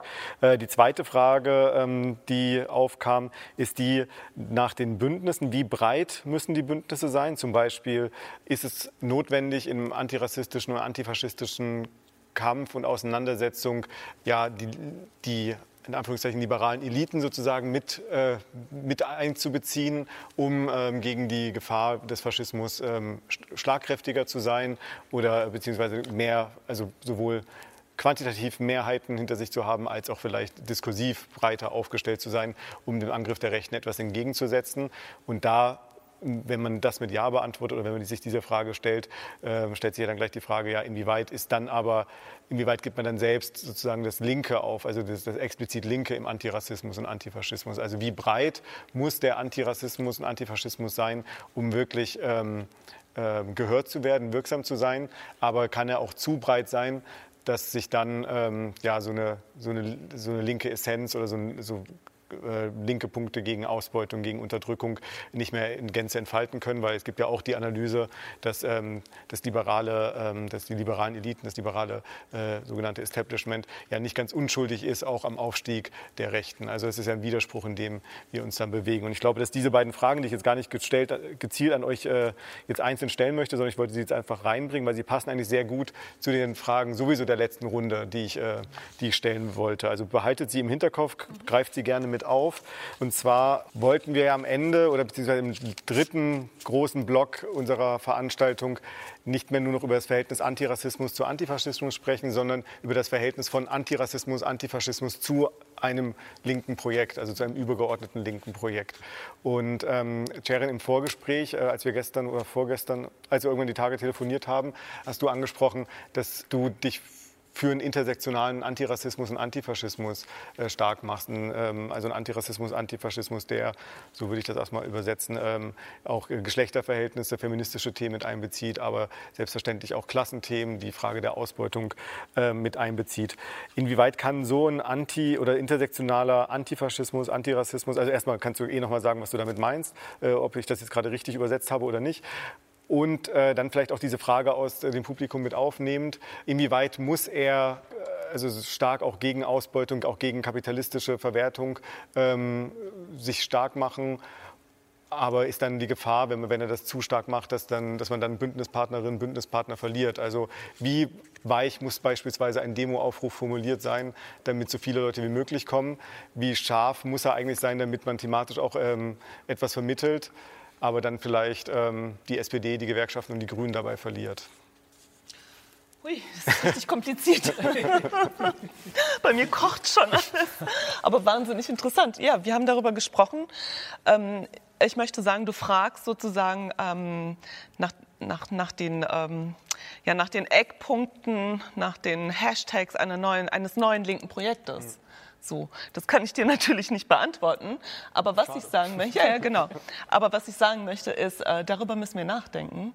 Darüber müssen wir sehr viel stärker, intensiver, zu, kollektiver und äh, möglichst in neuen ähm, Bündnissen nachdenken. Mhm. Äh, es ist äh, dringender denn je dass wir versuchen, sozusagen gesellschaftlich äh, Antworten zu bieten, Antworten zu kreieren. Ich glaube, dass die Bewegungen, die sozialen Bewegungen an der Stelle auch weiter sind tatsächlich, als die Politik auch die linke Politik oder linke Aktivistinnen und Aktivisten gerade verstehen können, was real oft sozusagen in der Bewegung schon gedacht wird. Also so widersprüchlich empfinde ich es. Und eigentlich haben wir, und das ist sozusagen jetzt meine Anekdote, die ich noch einfügen möchte, 2009, äh, 2010 ähm, eine wichtige Situation ähnlich wie heute verpasst. Das war nämlich zum Zeitpunkt der Finanzkrise, wo ähm, versucht wurde, sozusagen von links emanzipatorisch, solidarisch ein Projekt aufzubauen und zu sagen, äh, wir bezahlen nicht für eure Krise. Mhm. Und zwar zu einem Zeitpunkt, wo auf einmal wieder Geld ähm, sozusagen zur Verfügung stand und in die Rettungsaktionen von äh, privaten Unternehmen ähm, gesteckt wurden. Also seltsamerweise der Staat wieder, ähnlich wie jetzt, so aktiviert wurde, dass das System wieder ähm, profitorientiert auf Wachstum hin sozusagen neu ausgerichtet werden kann. Was wir haben, ist äh, in Folge eigentlich ein Turbo-Neoliberalismus, weil es an der Stelle keine Antwort von links gegeben hat. Die, der Zeitpunkt wurde verpasst, meines Erachtens auch deswegen, weil man es nicht geschafft hat, auf eine weitere Krise zu dem Zeitpunkt zu antworten. Und es war die Krise des Rassismus und des Migrationsregimes das eindeutig keine Möglichkeit mehr geboten hat, Menschen ähm, sozusagen ähm, solidarisch miteinander leben zu können. Dass Menschen äh, damals schon, ähm, also ich erinnere an die Sarrazin-Debatte, ja, ähm, offensiv äh, hat er in Rückendeckung auch seitens Politiker an der Stelle schon äh, eine sehr sozialdarwinistische, sozialeugenische und explizit antifeministisch und auch rassistische Diskussion angestoßen und wir konnten von links nicht darauf antworten. Und es wurde zu wenig geantwortet. An der Stelle haben sich migrantische Selbstorganisationen tatsächlich aber auch geflüchteten Initiativen schon sehr stark im Stich gelassen gefühlt. Das soll eine Warnung sein. Deswegen mache ich das jetzt nochmal aufmerksam, weil sich eigentlich auch seit 2008, 9, 10 tatsächlich eine Legitimationskrise des Systems bei Migrantinnen und Migranten und in migrantischen Selbstorganisationen Initiativen entfacht hat. Aber wir reden immer noch nicht deutlich genug über Rassismus. Und das ist ein Problem. Wir müssen über strukturellen Rassismus, wir müssen über institutionellen Rassismus sprechen. Und das müssen meines Erachtens auch Antifaschistinnen und Antifaschisten tun, weil es nicht klar ist, dass es ist nicht naturgegeben, dass wir das tun. Mhm. es gab historische punktuelle Zusammenschlüsse, die waren aber nicht so weitreichend, nicht so nachhaltig organisiert, dass sie nachhaltig zu Akteuren werden konnten, mhm. zu nachhaltigen Bündnissen auf die wir uns heute hätten beziehen können. Wir müssen sie jetzt neu bilden und das ist auch gut so. Ja, ähm, aber wichtig ist, dass wir sozusagen die Erfahrungen auch von damals im Kopf haben. Und die Erfahrung von Sarrazin und 2019 ist wichtig für mich. Ähm, das heißt, wenn wir heute angesichts des Terrors, äh, der von rechts kommt und angesichts der bitteren Erfahrung von Hanau, die uns immer noch in Trauer sozusagen hält und auch in Wut, ähm, müssen wir noch mal deutlich machen, in diesem Land gibt es einen Rassismuskomplex, der reicht vom Kindergarten über den Wohnort, die Art und Weise, welche Mieten wir uns leisten können, wo wir in dem Stadtteil wohnen können, ähm, welche Sprachen in den Kindergärten gelehrt werden, in die wir unsere Kinder schicken können, ähm, wie die Situation für Geflüchtete ist auf, der, äh, auf den Feldern. Ähm, in den Schulen, wie die Situation äh, bei der Polizei ist, wen greift die Polizei an und wer kann sich nicht gegen die Polizei wehren, auch keine Anzeige erstatten, weil sofort mit einer Gegenzeige gerechnet wird. Wer sind diese Personen? Und das alles ähm, gehört einfach unter dem, unter, unter dem Rassismuskomplex in Deutschland zu diskutieren und anzuklagen und transparent zu machen. Und das muss Teil eines neuen linken Projektes sein. Also mehr Solidarität und in jedem Falle Solidarität, weil wir ja gelernt haben, dass es nicht ohne die Perspektive von Migrantinnen und Migranten geht. Wir sind mittlerweile hier, wir gehen hier auch nicht weg. Und wir begreifen uns auch als Berlinerinnen, als Duisburgerinnen. Und wir sorgen auch dafür, dass sich dieses Land und die Zustände hier für alle also auch für äh, Tante Gerda in Dresden mindestens genauso ähm, sehr wie für Tante Aische in Duisburg sich verbessern werden. Dafür sorgen wir. Das heißt, die Perspektive aus der Migration ist eine Perspektive, die allen gut tun wird. Und ich glaube, es ist Zeit, dass die Politik das auch begreift und dementsprechend einfach politische Botschaften schickt. Jetzt auch besonders in der Corona-Pandemie. Ich habe dergleichen noch nichts gehört. Ähm, inwieweit ist, dann, ist es dann notwendig, mit ähm, Politikerinnen und Politikern sozusagen äh, zu sprechen, sie mit einzubinden, wenn man ja teilweise schon weiter ist, als es vielleicht die Politik ist? Also ich finde, ähm, aus der Perspektive der Bewegung ist es immer wichtig zu sagen, die Politik hat uns äh, zuzuhören. So. Und ähm, an der Stelle muss es natürlich auch ähm, Diskussionen geben. Ähm, aber ich glaube, es, es wäre wichtig, eine Politik in Zukunft zu entwickeln, die ähm, auch die Politik, die unten schon passiert, in den Gemeinschaften, ähm, Haus zu Haustür zu Haustür oder äh, Kiosk zu Kiosk in den Nachbarschaften. Ähm, ich möchte an der Stelle an den wahnsinnigen Protest äh, aufmerksam machen, den Kotjung Co. tatsächlich äh, vor zehn Jahren ähm, gegründet hat und der dafür gesorgt hat, dass Mieten in Berlin ähm, tatsächlich sinken und dass eine neue Mieterinnenbewegung auch entstehen konnte zugunsten aller Mieterinnen und Mieter in Berlin. Und Kotjung Co. hat sich explizit in einem migrantischen Sozialwohnungsblock gegründet und hat die Themen Rassismus, steigende Mieten, ähm, soziale Verdrängung äh, zusammengebracht. Und genau sowas brauchen wir. Also wir brauchen Bündnisse, und das meinte ich mit intersektional, ähm, die verstehen einmal, die verstehen können, wie Faschistinnen heute funktionieren. Und sie funktionieren tatsächlich antifeministisch, rassistisch, antisemitisch, Sie richten sich explizit gegen Geflüchtete. Sie sind explizit antischwarz. Sie sind explizit antiziganistisch. Und sie sind an der Stelle tatsächlich ähm, in ihren Feindbildern auch sehr flexibel. Sie reagieren sehr schnell. Auch dadurch, dass sie im Netz sozusagen äh, sehr aktiv sind, die Informationstechnologien sehr gut beherrschen und an der Stelle sehr schnell Feindbilder sozusagen auch äh, ent entwickeln können und reagieren können auf Tagesgeschehen. Und das bedeutet für uns, dass wir, ähm, also dass Frauen an der Stelle genauso betroffen sind von Antifeministen. Also am Beispiel von Hanau hat man das eindeutig gesehen das Manifest war ein menschenverachtendes, frauenverachtendes Manifest. Diese Rechten, wir wissen das schon seit Breivik, sind ähm, aber auch seit Sarrazin, der damals äh, gegen arabische muslimische Frauen gehetzt hat. Und ähm, wir wissen, dass sozusagen der neue Faschismus auch ein Faschismus ist, der sich gegen Frauen richtet. Innerhalb dieser Frauengruppen sind geflüchtete Frauen, migrantische Frauen ähm, sehr stark, sehr intensiv betroffen. Sie sind am meisten entrechtet. Es sind keine Opfer, aber sie sind am meisten entrechtet. Das heißt, ihre Kämpfe finden unter erhärteten Bedingungen statt. Ähm, es sind keine Opfer. Ähm, und dementsprechend brauchen wir diese Bündnisse und ein intersektionaler Antifaschismus bedeutet auch, einen intersektionalen Antirassismus sozusagen mit sich zu bringen und ein intersektionales linkes Projekt. Hm. Äh, Steffen, ich würde dich jetzt gerne noch mal reinholen als Erinnerungsarbeiter. Ich erinnere mich zum Beispiel bei eurer Partisanwanderung, was ja erstmal in erster Linie Antifaschismus so als Aufhänger und als Hauptthema hat. Habt ihr auch, ist geschafft, ähm, gerade auch gegen Ende dieser Reise, bei der ich zum Beispiel teilgenommen habe, äh, das Thema ähm, europäisches Grenzregime, ähm, Solidarität mit Geflüchteten und so weiter mit reinzubringen. Also inwieweit ist die antifaschistische Bildungsarbeit, wie ihr sie macht, eine ähm, gute Grundlage, um ein breiteres Verständnis, was über das Thema Antifaschismus hinausgeht, ein breiteres Verständnis von Solidarität zu entwickeln?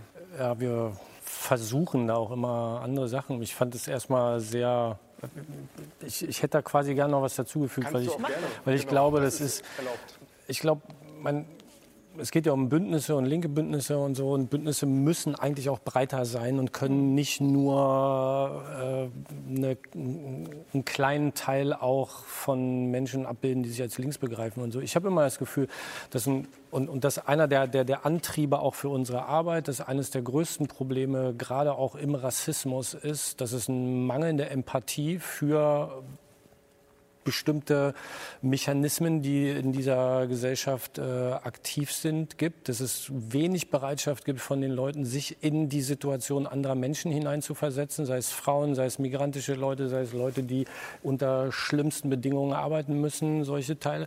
Und dass es immer sehr notwendig ist, den Menschen, also gesagt, ich, ich, ich komme aus dieser Bildungsecke, Menschen die Möglichkeit zu geben, setzt natürlich eine Bereitschaft voraus, setzt aber auch Angebote voraus, die Möglichkeit zu geben, über ihren Tellerrand zu schauen und was anderes zu sehen als das, was sie aus ihrer Geschichte heraus äh, äh, sehen konnten oder aus ihrer Biografie sehen konnten. Das versuchen wir einerseits mit geschichtlicher Bildung zu machen in verschiedenen Altersgruppen um Menschen verstehen zu lassen, was passiert, wenn man Faschistinnen und Faschisten walten lässt und sie ihr dreckiges Handwerk machen lässt, wo eine Gesellschaft hinkommt, was mit einer Gesellschaft passiert mit den verschiedenen, was dazu führen kann, dass ganze äh, Bevölkerungsgruppen ausgerottet werden. Das ist relativ einfach, sich dann verzeiht, aber es ist dann relativ einfach, sich hinterher als Antifaschistin oder Antifaschisten zu begreifen nach einer Weile. Ich finde es wesentlich schwieriger, im Thema Rassismus die Leute dahin zu kriegen, sich auseinanderzusetzen, weil das eine tatsächliche Auseinandersetzung mit sich selbst heute bedeutet. Gerade wenn man Biodeutscher ist, wie ihr es vorhin gesagt habt. Weil wir natürlich unser ganzes Leben lang bestimmte Sachen reproduzieren, Vorurteile lernen, in einer Gesellschaft groß werden, die nicht bereit ist, sich mit ihrem Rassismus auseinanderzusetzen. Und da einen Punkt zu finden, die Leute dazu zu kriegen, sich wirklich auseinanderzusetzen. Es ist viel mehr notwendig dafür, an sich zu arbeiten, als zu sagen, ey, Faschisten finde ich scheiße und ich organisiere mich antifaschistisch. Das ist schon total super. Das, was eigentlich notwendig wäre, wäre eine Arbeit an uns selber, an den Männern hinsichtlich des Rassismus und der also nicht, äh, Benachteiligung und Gewalt gegen Frauen, genauso wie hinsichtlich Menschen mit Migrationshintergrund und den verschiedenen anderen, nee, nicht Minderheiten, verschiedenen anderen Menschen, die in unserer Gesellschaft leben, deren Diskriminierung und Benachteiligung wir aber selbst nicht erfahren haben und darum gibt es Leute, die meinen, das würde sie nicht betreffen. Von daher ist meiner Meinung nach Bildung immer die beste Waffe für solche Sachen. Und es kann nie genug Bildungsangebote geben und sollte es die geben. Daraufhin sollte auch die Politik arbeiten und äh, den Menschen unter anderem auch Möglichkeiten zu geben, sich mit dem, was in, in ihrem eigenen Weltbild falsch läuft, und damit meine ich nicht mit Faschisten sprechen, auf gar keinen Fall, äh, ja, die Möglichkeit zu geben, da an sich zu arbeiten. Du möchtest was sagen, Sharon? Ich habe gerade schon so viel, ne? Gut, du, du kannst gar nicht zu viel sagen. Später. Du könntest aber, wenn du Lust hast, kurz was sagen. Ja, genau. Ganz kurz. Das hat nämlich mit äh, Rassismus zu tun. Und zwar sprechen wir an der Stelle, äh, also wenn du von Faschismus sprichst an der Stelle, sprichst du von faschistischer Gewalt. Von Nazis, die, weil sie Faschisten sind, denken, dass sie das, was sie an menschenverachtender Ideologie haben, mit Gewalt durchsetzen können. Wenn wir von Rassismus sprechen, ist es wichtig zu sagen, Rassismus ist eine Struktur. An der Stelle, wo Menschen nicht die gleichen Rechte haben, an der Stelle, wo Menschen nicht das politische Partizipationsrecht haben, nicht weil sie einen anderen Pass haben oder weil sie einfach von woanders herkommen, weil sie hier sofort durch das Grenzregime sozusagen in eine sozial schlechtere Stellung gebracht werden und sich das über Generationen hinweg überträgt, wegen des Rassismus in den Institutionen, aber auch in den Strukturen, dann ist es wichtig zu betonen, dass Rassismus eben immer stattfindet als Strukturmerkmal des Kapitalismus. So. Und das ist halt der große Unterschied, ähm, weswegen ähm, es auch in, aus der betroffenen Perspektive natürlich ein, anders, äh, ein Unterschied ist. Antifaschist kämpft gegen Nazi, kriegt einen auf die Fresse. Das ist fies, aber du hattest sozusagen die individuelle Entscheidung getroffen, als politischer Akteur Antifaschist zu sein. Menschen auf der Straße, die äh, sich nicht als politische Menschen begreifen, werden trotzdem getötet von Nazis aufgrund äh, ja, rassistischer Menschenbilder. Und das, ist, das sind große Unterschiede, würde ich sagen, die es auch schwieriger machen, natürlich an der Stelle zusammenzukommen.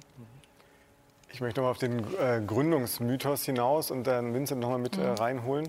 Was du vorhin auch meintest mit äh, NSU, also dass es äh, eine antirassistisch-antifaschistische Auseinandersetzung war, weil sozusagen der Gegenstand sowohl faschistisch als auch rassistisch war, mit dem Anschlag nach dem Anschlag, wie du es beschrieben hast.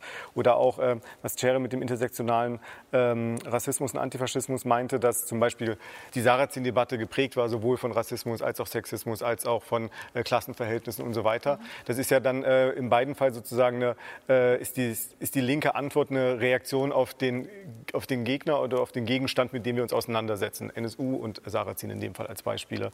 Nun ist das ja eher reaktiv, ist es also ist gar nicht wertend, aber es ist erstmal eher eine Reaktion auf etwas.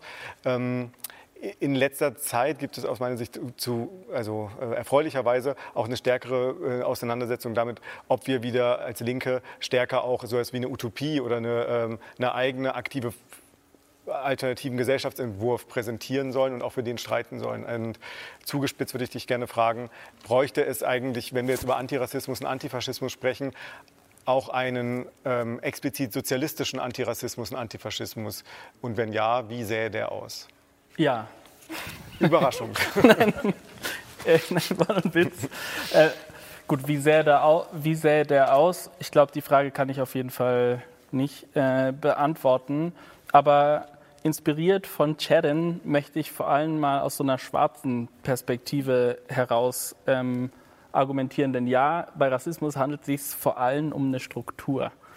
Ähm, gut, vielleicht einleitend erstmal, also Faschismus ist immer eine Gefahr, ähm, so, solange die gesellschaftlichen Bedingungen bestehen bleiben, die eben Faschismus gerade in Krisenzeiten begünstigen habe da erst vorgestern einen sehr guten äh, Vortrag von einem gewissen Sebastian Friedrich gehört zu der AfD und der sozialen Frage. Kleine Empfehlung an der Stelle. Aber gut, ich wollte ja aus einer schwarzen Perspektive mal heraus argumentieren. Ähm, zwar, also wir auch beispielsweise mit der Initiative Schwarze Menschen in Deutschland, im Verein, für den ich sehr lange gearbeitet habe, sprechen ja oft über den Kolonialrassismus. Oft wird es bei uns aber dann so gedreht, als ob wir als ob es beim äh, Kolonialismus dann um irgendeinen Diskurs geht oder um irgendwie so ein mythische, wei weißes Gefühl von Herrschaft oder so. Aber beim Kolonialismus ging es ja insbesondere aus einer schwarzen Perspektive um ganz, ganz konkrete Dinge. Um Zucker, Kakao, Kaffee und um Menschen als Ware, ja, so verdinglichte Menschen, versklavte AfrikanerInnen.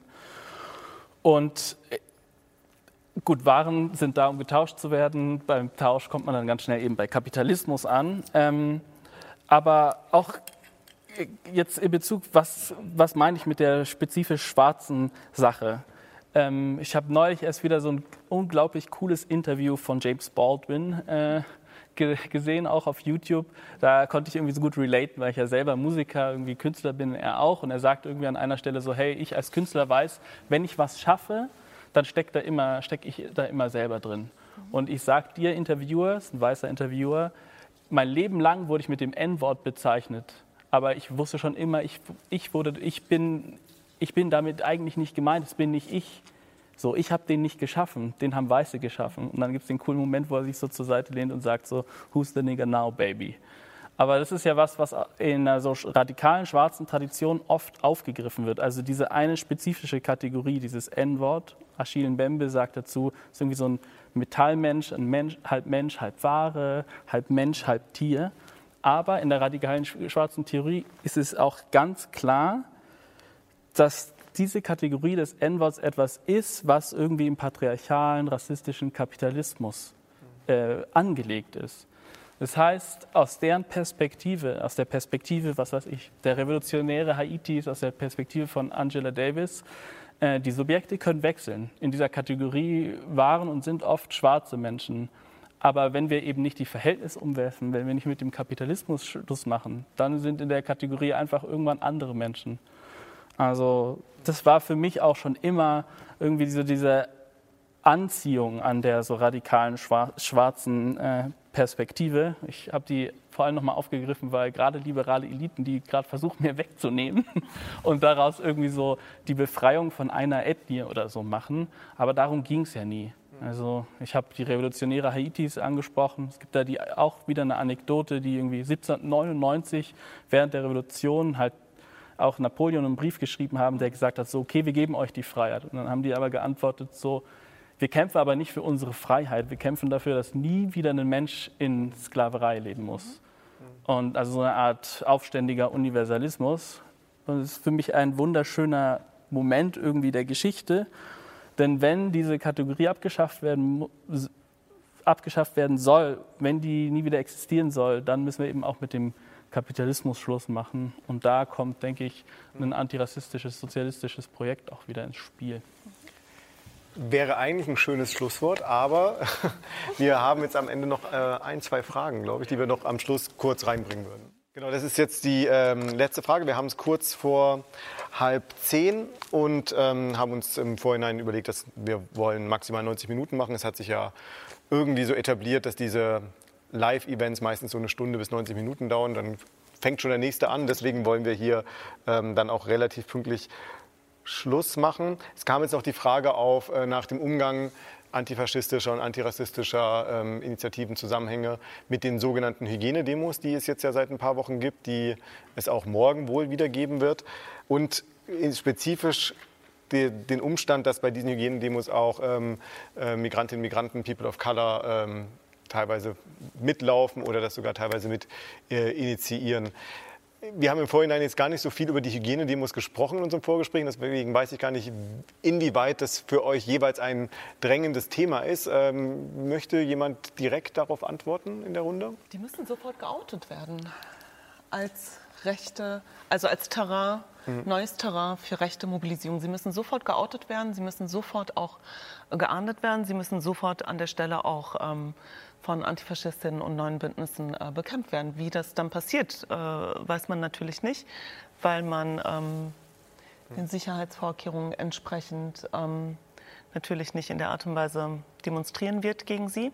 Aber es gibt ja auch schon erste äh, Gegendemonstrationen, die deutlich machen, dass das weder unpolit, also es ist ja ein Sammelsurium von unterschiedlichen Akteuren und ich glaube, es ist klar zu benennen, dass ähm, die AfD sich an der Stelle schon angefangen hat, sehr explizit oder einzelne Politiker, Parlamentarier auf die Hygienedemos zu beziehen. Das müssen wir outen an der Stelle. Und wir müssen auch outen, dass es, ähm, dass es signalisiert, wir müssen es alarmistisch nehmen und ähm, herauslesen und deutlich machen, dass es Signale sind, wie sich sozusagen Rechte jetzt auch wieder als mhm. Gefahr ja, auch für migrantisches Leben organisieren können. Ich sehe mhm. das sehr äh, mit, mit großen Sorgen mhm. an der Stelle. Die, ähm, genau, die Hygienedemos oder die sogenannten Hygienedemos, da kristallisiert sich jetzt ja gerade so eine neue Partei oder sowas heraus, Widerstand 2020 teilweise. Ähm, von Menschen, die zumindest in der Vergangenheit AfD-nah waren. In der AfD selbst, kurz bevor wir uns getroffen haben, da rappelt es auch ordentlich. Mhm. Ähm, Andreas Kalbitz wurde heute ausgeschlossen, also einer der führenden Köpfe des sogenannten äh, Flügels, den es jetzt ja offiziell nicht mehr gibt, aber die Telefonnummern werden wahrscheinlich noch die gleichen sein. Also insofern da äh, ist relativ viel Dynamik ähm, bei dem Feld der, ähm, des, der, ja, der rechten Partei, der AfD. Ähm, aber ich glaube, wir haben heute auch gesehen und gehört und auch miteinander diskutiert, dass das natürlich nur ein Ausschnitt sozusagen des rechten Angriffs ist. Also dass der militante Rassismus, der militant, die militante extreme Rechte auch parallel oder in Verbund auch teilweise in einem, in einem losen Netzwerk auch mit ähm, der parlamentarischen Vertretung äh, der extremen Rechten funktioniert. Und dass wir, ähm, wenn wir uns auch als Linke mit äh, der Rechten auseinandersetzen, nicht den Fehler machen dürfen, uns nur auf parlamentarische äh, auf, auf, den Parlamentarismus zu beziehen. Denn ähm, ein, gleichzeitig, während die AfD eben jetzt im, in allen Parlamenten sitzt, ist eben auch der rechte Terror und der militante Rassismus auch wieder stärker geworden. Und da gibt es wahrscheinlich auch einen Zusammenhang zwischen diesen beiden Phänomenen. Mhm. Eine Frage, die jetzt ja heute doch auch äh, aus dem Publikum gestellt wurde, die Frage, wie breit das Bündnis ist, eine Frage, die wir ja auch diskutiert haben, die äh, hat sich tatsächlich auch nicht durch Zufall auch in den Veranstaltungen äh, gestellt, die wir bisher geführt haben mit ähm, Guillaume Pauli, Oliver Nachtwey und Clara Meyer. Es ist die Frage, ja, wie radikal muss im Grunde so ein linkes Projekt sein und wie offen muss es gleichzeitig sein, um so viele wie möglich anzusprechen. Diese Frage wollen wir bei der nächsten Veranstaltung vertiefen. Die trägt den äh, wunderschönen Arbeitstitel Reform oder Revolution. Ähm, eingeladen sind die äh, Journalistin Nina Scholz und der SPD-Politiker Kevin Kühnert. Sie können sich, glaube ich, vorstellen, wer grob welche Position vertritt. Ähm, das wird auch wieder hier auf dieser Bühne stattfinden, auch ohne Publikum. Ich hoffe, dass einige dann wieder dabei sind und mitdiskutieren. Und danke nochmal an meine drei Gäste. Das war der Freitag-Podcast mit einem Gespräch mit Cere Türkmen, Steffen Kreuseler und Vincent Bababutilabo. Wenn Ihnen das Gespräch gefallen hat, freue ich mich über eine positive Bewertung irgendwo im Internet, etwa bei Apple Podcasts. Weitere Beiträge aus den Bereichen Politik, Wirtschaft, Kultur und Alltag finden Sie bei freitag.de oder in der gedruckten und digitalen Ausgabe.